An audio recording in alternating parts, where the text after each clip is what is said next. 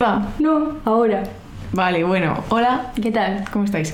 Estamos en el salón de casa de Inés en Madrid, Sí. grabando por primera vez aquí con una persona en la habitación, que es algo que, otra, o sea, una persona además de nosotras mismas, que es Nacho, nuestro productor, que pone caras pero no dice nada, que está sujetando el móvil de Inés grabándonos. explotadísimo. Sí, Y se le ven mucho los bíceps.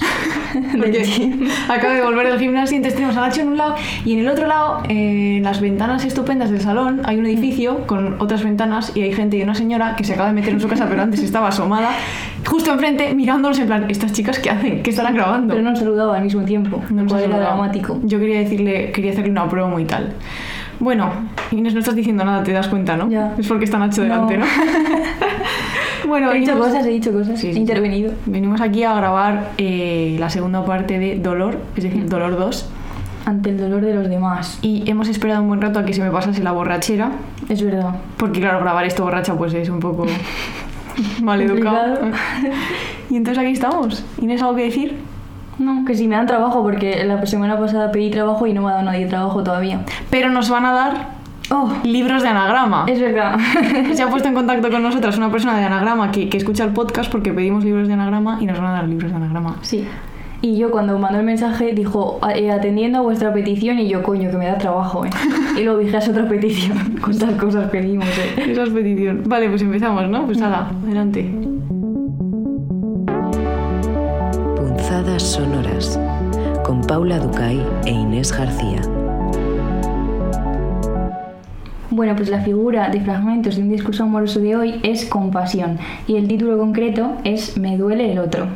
Y dice Bartis, el sujeto experimenta un sentimiento de compasión violenta con respecto al objeto amado cada vez que lo ve, lo siente o lo sabe desdichado o amenazado por tal o cual razón exterior a la relación amorosa misma. Y nos queríamos preguntar, en contraposición del otro día que hablábamos del dolor propio, cómo nos relacionamos con el dolor de los demás. Bartes, concretamente, porque es un pesado, se centra en cómo nos relacionamos con el dolor del amado, pero, Pero- para nosotras En Punzadas Sonoras el amado no Es todo. Es el amigo y la, la familia y el mundo, Y la la- gente del mundo, la gente los vecinos. y los niños en guerra. sí, y entonces dice Bartes, si el otro sufre alucinaciones, si teme volverse loco, debería yo mismo alucinar, enloquecer. Ahora bien, sea cual fuere la fuerza del amor, esto no se produce. Estoy conmovido, angustiado, porque es horrible ver sufrir a la gente que se ama, pero al mismo tiempo permanezco seco, impermeable. Me parece chulísimo, A mí también. porque es verdad, aunque quieres mucho a alguien, si le ves sufrir, no estás sufriendo tú, es su sufrimiento. Sí, no sufres lo mismo, desde luego, ¿no? No. Claro, y queríamos preguntarnos qué pasa cuando nos afecta la miseria o la vulnerabilidad de otra persona, ¿no? Y Bartes distingue entre lo que hoy llamaríamos la manera tóxica de gestionar eso y la manera sana. Esto es una distinción nuestra, ¿eh? No de Bartes. Entonces, la tóxica sería, pues, si el amado sufre por algo que no soy yo, ¿será eso que no le importo? Poco ahí de celos. Egocéntrico, ¿ves? Sí, los hombres. narcisismo. ¿eh? Es esto.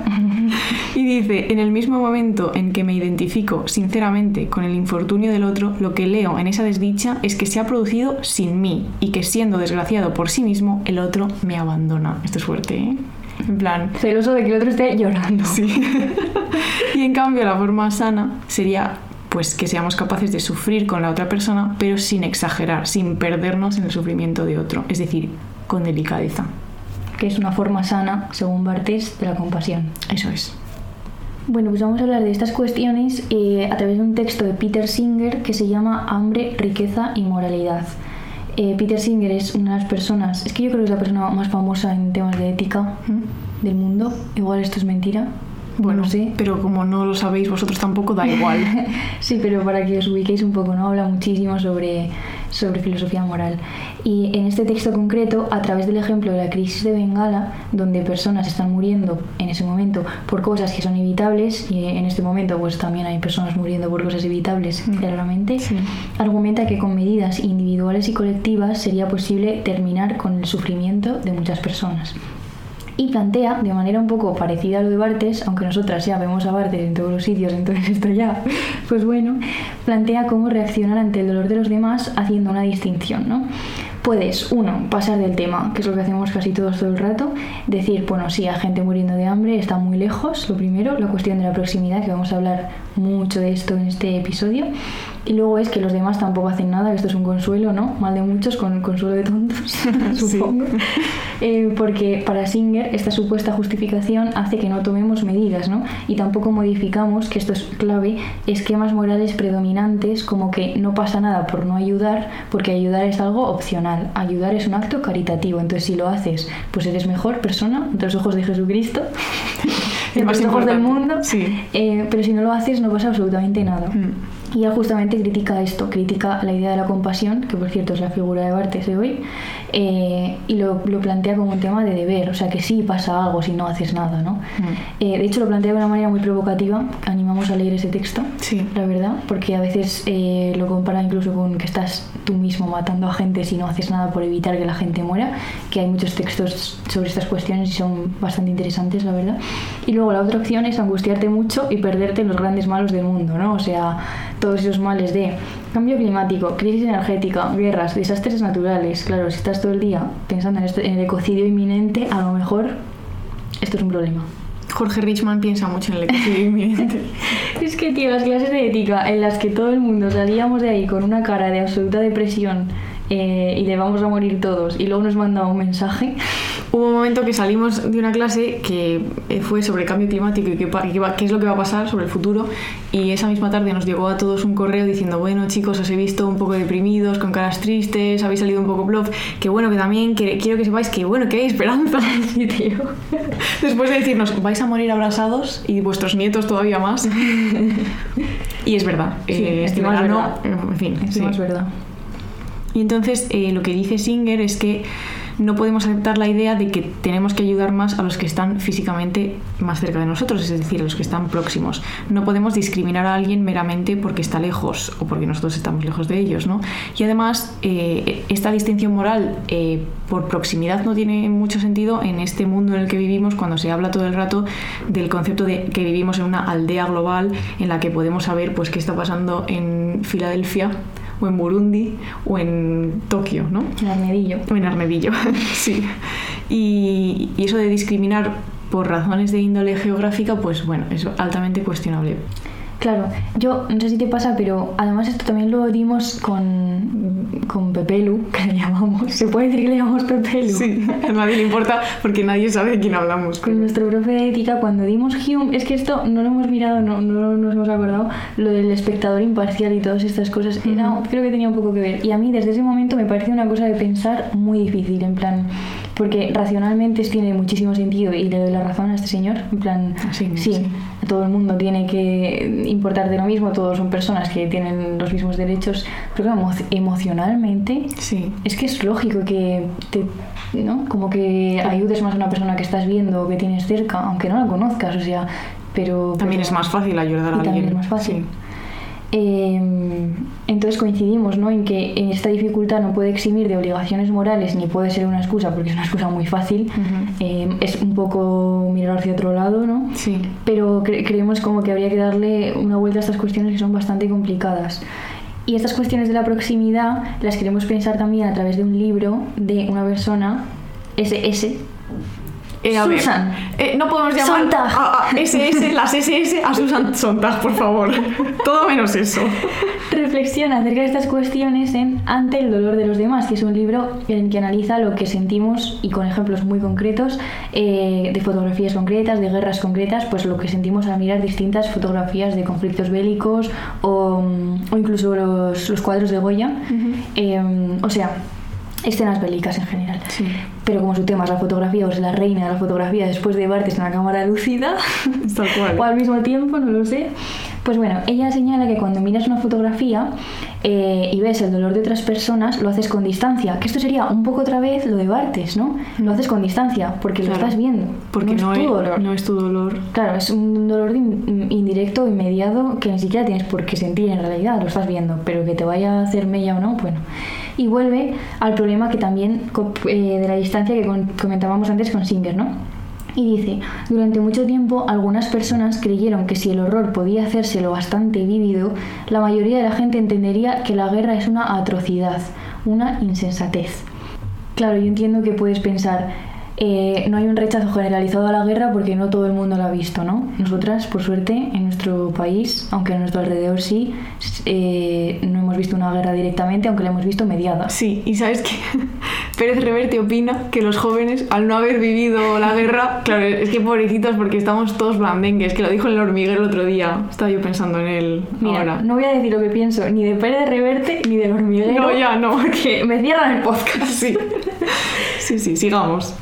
Pero bueno, eh, dice Sontag, somos espectadores de calamidades que tienen lugar en otros lugares. O sea, las batallas forman parte del entretenimiento doméstico ahora, porque lo vemos por la tele, Mm. los primeros días de la guerra de Ucrania. Bueno, eso era. mm, nosotros personalmente lo pasamos mal, Sí. pero luego de nuevo, pues bueno, Pues se la cosa se diluye, sí. Y ejemplos de, de cómo la guerra se cuela en nuestras casas, digamos. Por ejemplo, la Guerra Civil Española fue la primera guerra que fue atestiguada por, por fotógrafos profesionales. ¿no? Hay muchísimas historias de esto, pero Vietnam, pues la que se grabó con vídeo, con cámaras de televisión y estaba pues cada día, en, sobre todo en las casas norteamericanas. ¿no? Y entonces tenemos la guerra, o sea, conocemos la guerra, digamos, bueno, esto es algo fuerte de decir, obviamente no conocemos la guerra, lo que acaba de decir Inés, ¿no? Pero tenemos sus imágenes, ¿no? Entonces las cosas se vuelven reales para quienes están en otros lugares pacíficos, afortunadamente, porque siguen estas guerras como noticias, son, son acontecimientos que se fotografían y se graban. Y además ahí entra el juego, por supuesto, de que se buscan las imágenes más dramáticas posibles para buscar conmoción, ¿no? Eh, y estimular un poco también que se consuma eso. Y eso pues sería como otro tema, ¿no? ¿Qué es lo que sale, qué es lo que puede salir en una portada de un periódico? Puede salir un cuerpo, un cadáver, puede salir un zapato, pues, pues todo eso, ¿no? Sí, y de hecho, o sea, en realidad el planteamiento de Sontag es súper interesante porque justamente ella está como enseñando un poco las grietas de este pensamiento de que si tú ves una foto de la guerra, conoces la guerra y no solo la conoces, sino que vas a hacer algo por evitarla, ¿sabes? Y eso no es así. Es claramente es más, porque más difícil la cosa. Además, cuando te acostumbras a ver cuerpos mutilados y asesinatos en Twitter, ¿sabes? Es como cuando en cada semana sale nueva noticia de caso de violencia de género, pues es horrible y a la vez, eh, por desgracia, es como la no- normalidad, ¿no? Que Mm. quien, quien hace algo de realmente va a parar eso. Tú y yo hacemos algo para parar eso, pues, pues no. Un poco, un 1%. Un 1% desde aquí, pues quién sabe. Y para seguir hablando pues, de estas cuestiones y de estas vulnerabilidades, volvemos al texto de la semana pasada de Lidia Feito que se llama Vulnerabilidad. Y si recordáis, en Dolor 1 eh, hablábamos de la vulnerabilidad antropológica intrínseca del ser humano y en este episodio nos vamos a centrar, como ya habéis podido sospechar, en la vulnerabilidad social. Eh, este, o sea, como este significado de la vulnerabilidad es muy utilizado en el ámbito de la investigación con seres humanos, que es una asignatura que yo tuve. ¿Investigaste seres humanos? Eh, Con- mis es un poco, propias manos. sí, es un poco un proyecto de investigación de seres humanos a nivel sin tocarles. Sí. Uy, qué bonito eso, ¿eh? Sí. Hola. Ay, ¿Has visto? Que vengo. Esto es el, el pisco sour de antes. Em, y esto es muy interesante. Yo eh, fue el tema que más me gustó dentro de la investigación de seres humanos, cómo hay poblaciones que son vulnerables y sobre todo lo han sido, ¿no? O sea, hay muchas regulaciones para que esas poblaciones estén protegidas porque han sufrido, sufrido muchísimos abusos en el pasado, ¿no? Y se intenta evitar que esto no vuelva a pasar. Mm. Concretamente, ¿en qué siglo? En el siglo terrorífico, el siglo XX. Siglo terror, sí. Sí, y queríamos contar un, pues, un tipo ¿no? de estos ejemplos donde se ha cometido una tremenda, tremenda atrocidad. Madre mía, como llamas R's en, en este Nada, no hay más. En el guion, en lo que queda no hay ninguna R, fíjate. Qué bien. Sí. Vale, entonces eso, es un ejemplo de vulnerabilidad eh, social y de pues, una atrocidad que sucedió en el siglo XX en Estados Unidos. Eh, el caso se conoce como Tuskegee, se pronunciará así. Sí. Tuskegee. Tuskegee, que es un experimento. Bueno, Tuskegee es una ciudad de Alabama, al sur de Estados Unidos, si no me equivoco. No lo sé, esto no Mira, yo, o sea, si, si me lío entre Huesca y Huelva, como comprenderás, no tengo ni puta idea exactamente de dónde coño está Alabama. Sí, intuyo que sur. Juraría que está en el sur. Es Sí. que juraría en Es- plan, una mano derecha, ¿eh? Que es la derecha, ¿eh? Que con la izquierda no se hace nada. ¿No? No. bueno, pues es un experimento que empieza en 1932 y duró muchísimos años, terroríficos años. em, y está en una zona con amplia presencia afroamericana eh, porque había muchas plantaciones de algodón y mucha esclavitud. Pues el Servicio Público de Salud de Estados Unidos tuvo la brillante idea de hacer una investigación en cuanto a la enfermedad de la sífilis con los infectados de la ciudad, ¿no? que eran eh, personas negras a las que les dijeron que tenían bad blood, ¿Ves? Has pronunciado muy bien. Bien, lo he dicho. Que eran como, que te decían, sí, bueno, tienes muchas cosas, muchas enfermedades y te vamos a ayudar. Y entonces les daban casa, comida, seguro y placebo. Claro, o sea, no les estaban tratando. Eh, querían observar cómo era la progresión natural de la sífilis si no era tratada y ver si podía llegar a la muerte, ¿no? Entonces, claro, poco a poco, sobre todo después de la Segunda Guerra Mundial y todos los terroríficos experimentos que se hicieron en los campos de concentración nazis, pues hubo un gran despertar de estas cuestiones, ¿no? Se dijo, a ver, aquí se han hecho unas cosas que no se pueden permitir, se empezó a regular, en 1946 la OMS obliga a que los experimentos tengan que tener el consentimiento informado de los participantes, que se consideren como sujetos, porque es que, claro, a los participantes muchas veces, que de nuevo eran poblaciones vulnerables, muchas veces personas negras, claro, Mm. pero también pues judíos, ¿no? En, en Los campos. En los campos y, y Se también... les consideraba objetos, claro. Claro, no eran sujetos de la O sea, ellos te lo justificaban y esto hay juicios que la persona que lo ha hecho te dice, es que no eran sujetos. Eran los objetos de la investigación, o sea, ni siquiera eran considerados, digamos, seres humanos, no eran un medio para un fin que era investigar.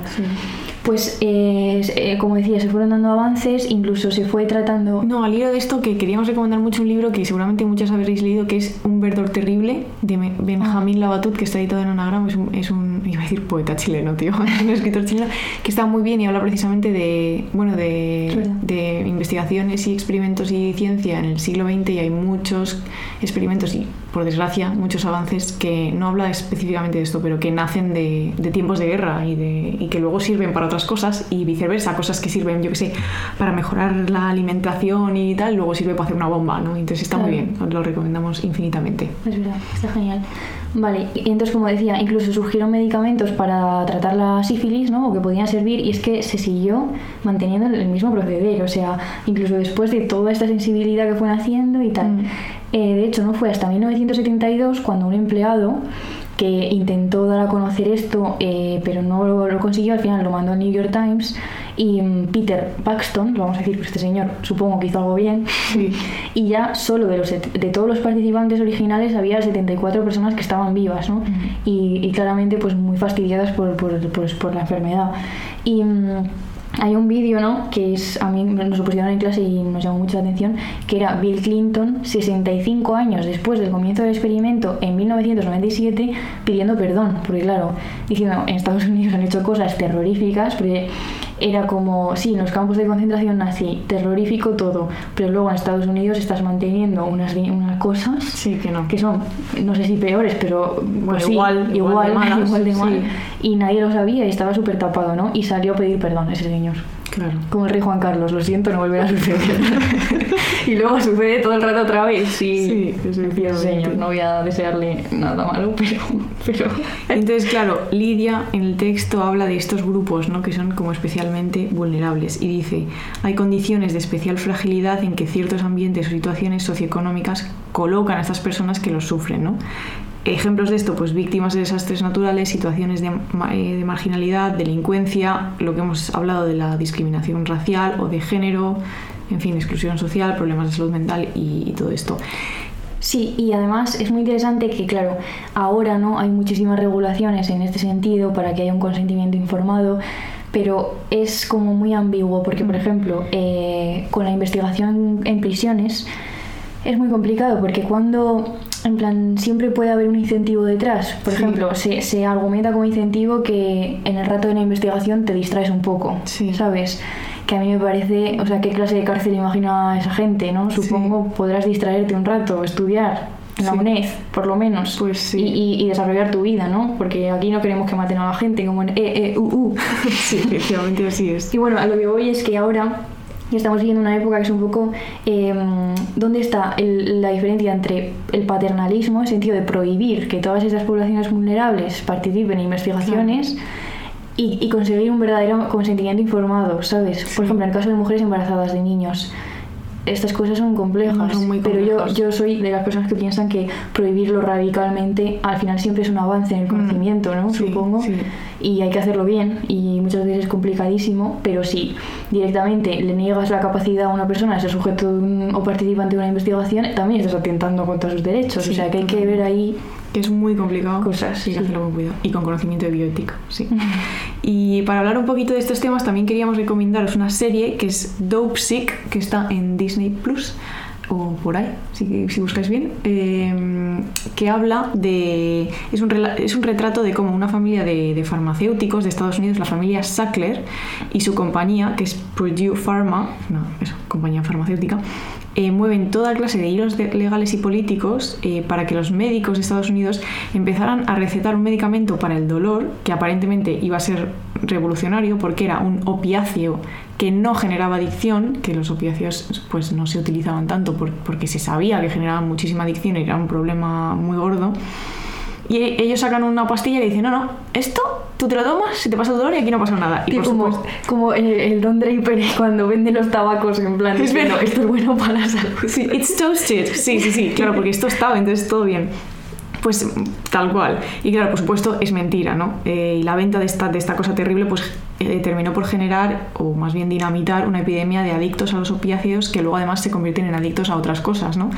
Y el, el nombre del medicamento es Oxycontin eh, y hay comunidades, por eso hablábamos antes de grupos como más vulnerables, que se vieron muy, muy afectadas. Por ejemplo, los mineros que bueno, pues están en las minas, tienes un accidente, te duele la espalda, hay, hay una historia de una chica que es minera y tiene, le pasa justo esto y empieza el médico, además un médico que, está, que lo interpreta Michael Keaton, que creo que se ha llevado un Emmy por esto, eh, empieza a tomar la pastilla y claro, es un desastre. Eh, le va muy bien las 12 primeras horas y luego...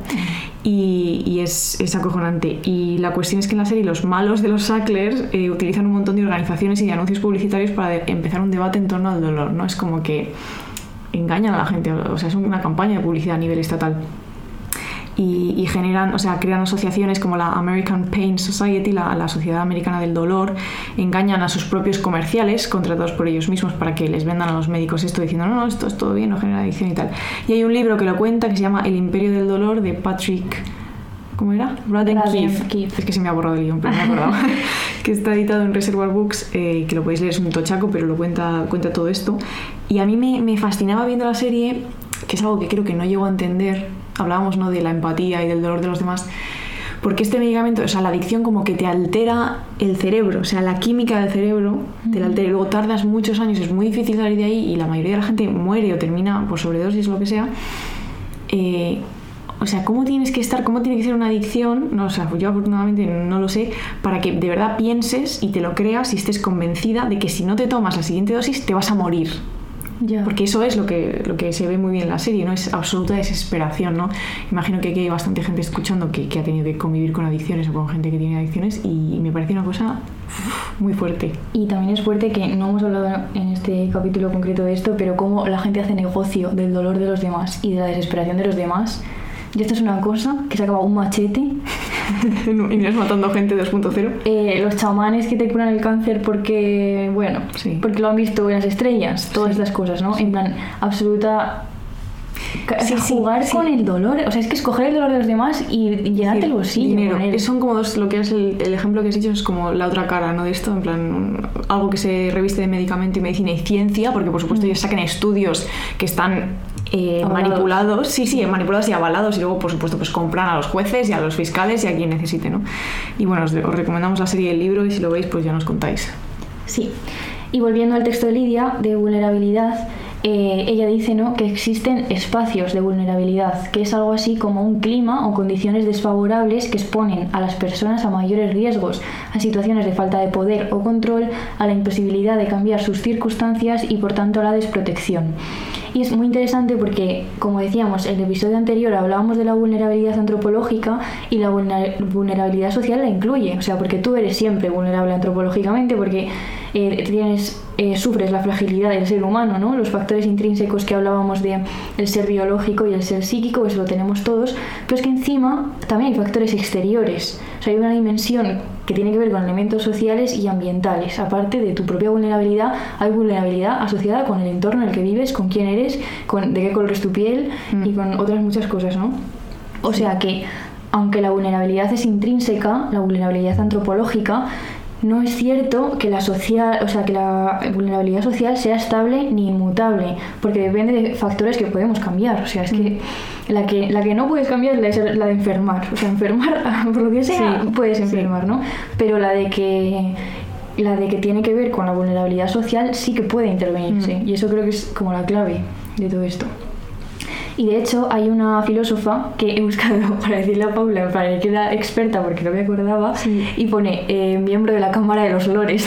y es que se lo merece, ¿sabes? O sea, Los lores los mejores. sí, Sí, que se llama Honora O'Neill, así, ¿no? Creo que es Niall, no creo que sea Neil, no sé, pero bueno. O'Neill. Se escribe N-E-I-L-L si alguien quiere buscar. Que explica estas cuestiones que explica Lidia Feito también, pero llamándole dimensión persistente de la vulnerabilidad humana, que es la vulnerabilidad antropológica que nos acompaña desde el día que nacimos hasta el día que morimos, y luego está una variable que es vari o sea, perdón, una dimensión que es variable y selectiva. Selectiva porque elige a ciertas personas, ¿no? Eh, y esta última debería suscitar, y esto es lo más importante, una respuesta, o sea, un rechazo al daño. Claro. ¿Qué actitud ética debería derivarse de todo esto? Pues el cuidado. El cuidado, ¿eh? Qué importante es. Y surge una obligación moral de hacer acciones preventivas, curativas, sociales, económicas, que ayuden a, a minimizar o incluso a erradicar, ¿no? evitar que esas poblaciones vulnerables pues, sufran daño. Claro, efectivamente.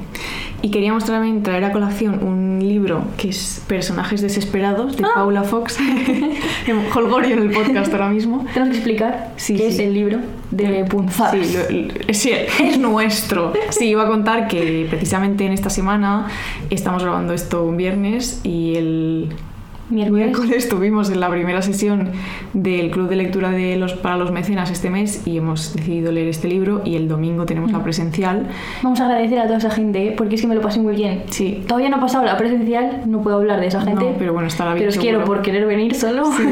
Pues en la del miércoles me lo pasé muy bien. Sí, cuando la gente esté escuchando este podcast y sois de los primeros estaremos, estaremos en ello el domingo a las 12, misa. Misa. de 12. La misa buena. Sí, y aprovecho para contar, que quería contarlo también, que llevamos una semana, o sea, imposible. Frenética. En punzadas. Yo más clubes de lectura y ya me explota la puta cabeza. Hemos tenido, bueno, el, el- el- yo el martes tuve el del Ulises, que también es que me meto unos fregados que yo no sé. El miércoles hicimos esto. Ayer estuvimos, bueno, nos pasamos muy bien también, con don Juan Gómez Bárcena, y, eh, hablando de su libro Lo demás es aire, edi- editado en Seis Barral en la librería de Alta Marea, también con lectoras y lectores majísimos. eh, También me lo pasé muy bien, ¿eh? y es que vino Marta Jiménez Serrano, También. que es nuestra Que firmó mi libro casi favorito. que es nuestra persona favorita y luego nos tomamos unas cañas y lo pasamos muy bien. Y entonces hoy estamos haciendo esto y mañana igual, pues yo que sé, ya moriremos y el domingo tenemos un club de lectura. Entonces, bueno, también quiero decir que venir, o sea, y bueno, y luego tenemos cosas profesionales y personales que nos están pasando, algunas muy buenas, algunas muy malas y estamos muy atoradas en general, pero venir aquí a grabar, la verdad, o sea, venir a este lugar que es Punzadas Sonoras, a mí me, me gusta mucho. A mí también.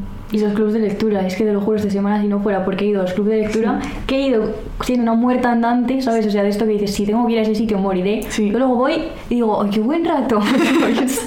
Inés revive. sí, siendo yo una persona, la persona más tímida del mundo que jamás hubiera lo que habías puesto tú en tuit ayer, que es que dije, Mm. es que tal cual, ¿eh? yo hablando en público, Sí, diciendo este- cosas y contenta, que es que luego me veo las fotos y digo, primero ve, Es verdad, hay una foto en la que estás como, pero mira qué, qué majo este chico que me está contando cosas de su libro. pasándolo realmente bien. Sí. En fin, gracias a los libros por existir. Y a los lectores. ¿Y a las. Bueno, hombre, por supuesto. Nuestro negocio. Sí. Bueno, Entonces vamos a hablar de personajes desesperados, ¿no? De Paula Fox. Pues Personajes desesperados es un libro que está enmarcado en el Nueva York de los años 60. Tía, el de Nueva York de los años 60 es que es mi obsesión. Mad Men también está enmarcado en este Nueva York. Y cuenta la historia de Sophie y de Otto, un matrimonio de clase acomodada cuya vida se le empieza a desmoronar porque a Sophie le muerde un gato callejero. Esa es como la premisa, ¿no? Y en el libro hay una gran diferencia entre los espacios interiores y los espacios exteriores. El espacio exterior siempre es el espacio de vulnerabilidad. Está lleno de vómitos, de pobreza, de peligro. Me encanta el tía. De negros. Tía, claro, sí, por supuesto. esto Ellos ven un negro y se asustan, ¿sabes? Sí, sí, sí. sí. más racistas del planeta Sí, efectivamente. Esto, eh, y lleno de basura, y es como lo amenazante.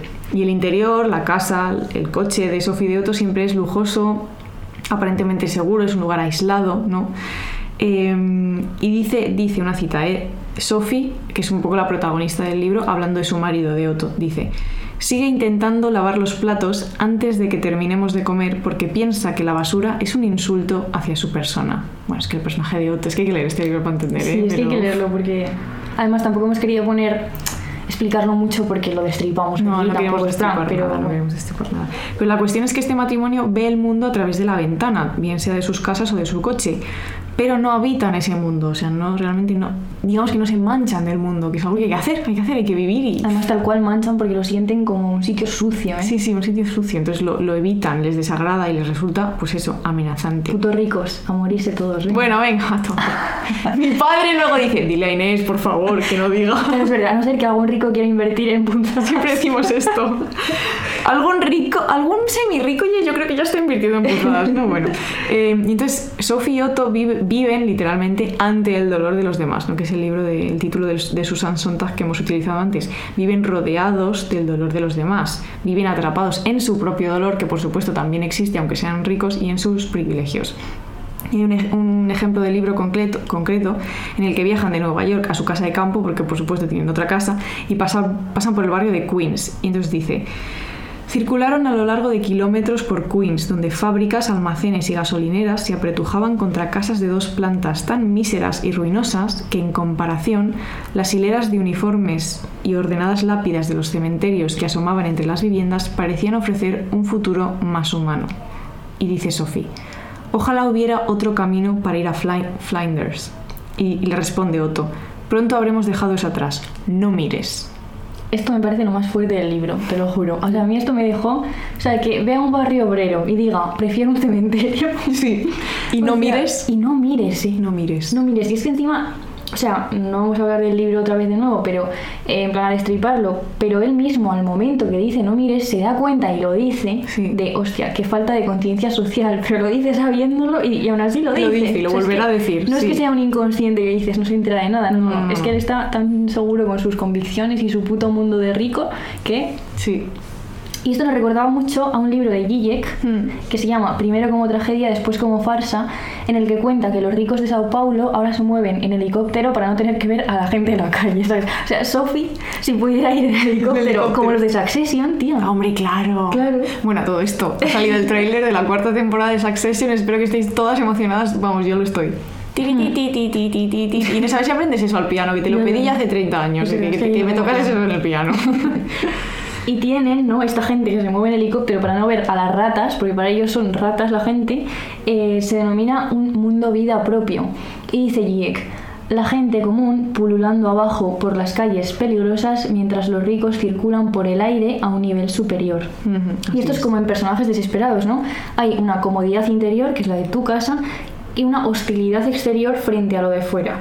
Y además prima lo privado frente a lo público. O sea, es mejor una piscina privada que ir a una pública, obviamente. Es, es mejor un hospital privado. Bueno, esta es otra en personajes desesperados. La, como es fin de semana y es un médico privado, no hay manera de que Porque consiga una recordemos que le cita. ha mordido el gato. Sí. Sí. Van a un hospital y en la sala de espera casi se muere. O sea, Porque está rodeada de, de gente. de gente normal. Sí, y, y todo el rato a lo que huele, es como una escena súper agobiante, ¿no? Mm. Que, que huele fatal, porque huele a pobre, ¿sabes? Huele a pobre, Y todo este tipo de cosas, y es como...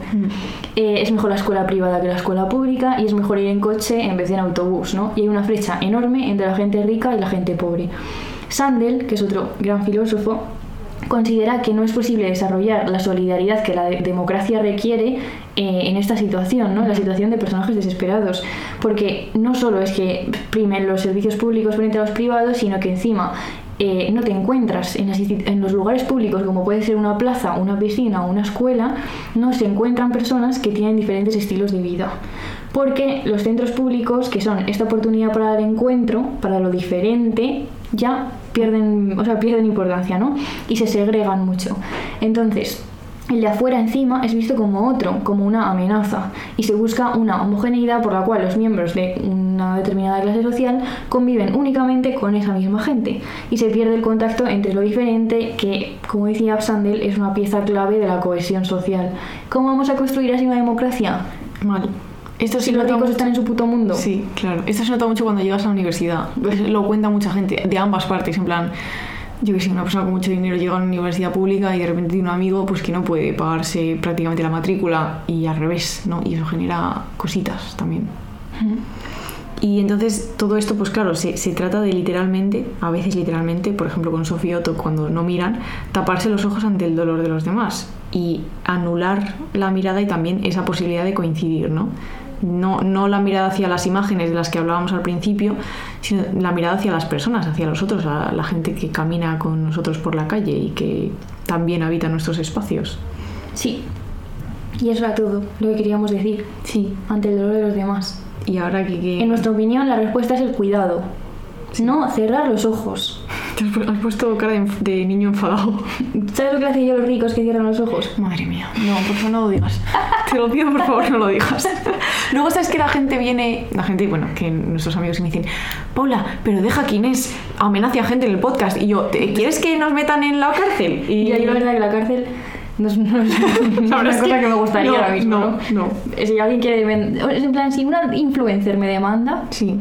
Eso sería un poco Hombre, alegría. sería, estaría guay. Sí, lo que pasa es que luego igual pues me cae una buena multa, ¿sabes? Y no, puedo pagar. no la puedes pagar y entonces, claro, ¿qué hacemos? Sí, Pero bueno, en fin, los ricos mal, esto es una cosa que es así, ya está. Que hay ricos que bien, sí. Que la gente de izquierdas puede ser rica, también. Sí. Pe- ah, aprovecho ya. tema. Esto ya lo he dicho por Twitter, pero como la gente que, yo que sé, que está en México y no me sigue en Twitter, pues... eh, es que justo este tema de gente de izquierdas, dinero, tal, desigualdades, se habla en la maravillosa entrevista que le hizo don Aymar Bretos a César Rendueles, que es un otro filósofo sociólogo que yo no he leído, pero tú sí. Sí, me encanta. Inés ha leído libros de César Rendueles eh, y le hizo una entrevista en hora 25 que además está en formato podcast en Spotify y está muy bien y habla, es que es, es no todo esto, pero cosas que tienen que ver con todo lo que hemos hablado de la desigualdad y está muy bien. Que César Rendueles, ¿eh? Seguramente un experto sobre desigualdad. No, no, claro, eso, eso efectivamente es lo que es. ¿Y qué estamos viendo? ¿Y estamos escribiendo? ¿Y qué estamos pensando? Inés, ¿por qué estamos hablando de energía repentina? ¿Por qué no estoy viendo nada? No, no, claro, Juego de. Tronos lo único. Es mi, mi modo de esparcimiento, porque claro, como ha acabado La Casa del Dragón, sí, he visto Juego de Tronos hace 100 años, Sí. pero me he entrado como la... Esa- quieres estar en vuestros. Ya, y la isla de las tentaciones, ¿qué me dices? Ayer no lo vi, por ejemplo. ¿Ves? Claro. Estábamos en un club de lectura. Es verdad. Los dos mundos, Las dos Españas, no puedo ver. Las dos Españas me gustan, ¿eh? Sí, sí, no, por supuesto, Aquí. Clasismo este de las Islas de las Tentaciones no lo dejamos aquí entrar tampoco, ¿eh? Ningún tipo de clasismo en este podcast. No. Que saco a Anier, ¿no? Y pues- Y os doy con ella en la cara. Podríamos haber nombrado a Anier no y con todos Ya, sus libros es sobre la ¿qué clase, hacemos? pero... Todos los días os nombrarán y no nos van a mandar a la mierda. Pero es convertir este podcast en un podcast sobre Anier no. Claro. ¿Cuánto llevamos de minutos? No lo sé. Es que no quiero mover la hoja, me da miedo. ¿Puedo, puedo contar eh, la premisa de la serie que se llama Plan Cœur en Netflix, que es la serie que estoy viendo para intentar aprender francés viendo una serie que no, no funciona para nada. Adelante. Es que es graciosa. Es que es- son tres amigas. Una está triste y lo que hacen las otras dos amigas es contratar un puto. ¿Qué? Me hace mucha gracia lo de contratar un puto, tío. Pues es un puto, un puto de lujo. Y además dice, I'm put. Está todo el rato así. Y entonces contratan un puto. Y claro, pues, pues se enamora el puto y la, la triste. Y claro, pues pasan cosas. Y estoy viendo eso. Es que soy súper lista, ¿eh? Porque nos cancelaron por lo del puto. Joder, no me cancelan cuando amenazas de muerte a- con un machete a, a los ricos y me van a cancelar por el puto, ¿no? Que no me jodan. la prostitución, otro tema. Bueno, sí, eso. Podemos sacarlo, ¿eh? Pero bueno, en contra, sí, porque por si acaso. Hoy no. Hoy mejor ya, ¿eh? Ya hemos tranquilitas. estado en muchos jardines ya. Además, este podcast sale en dos días. Es verdad. O sea, esto está prácticamente en directo. Mm. Es lo más al directo. Nos podéis tocar. No. Bueno, está siendo, está siendo un delirio ya. venga, vamos a terminar. Pero no hay una frase que hay que leer. Sí, Pues de venga, Sontag. Pues léela. Y tiene que ver otra vez de nuevo ¿no? con esto de eh, ver el sufrimiento de los demás, nuestra reacción al respecto.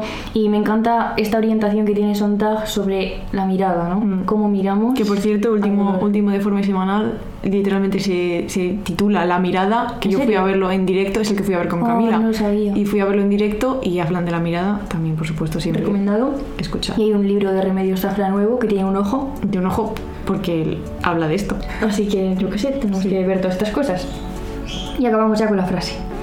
Quizá las únicas personas con derecho a ver imágenes de semejante sufrimiento extremado son las que pueden hacer algo para aliviarlo o las que pueden aprender de ella. Los demás somos mirones, tengamos o no la intención de serlo.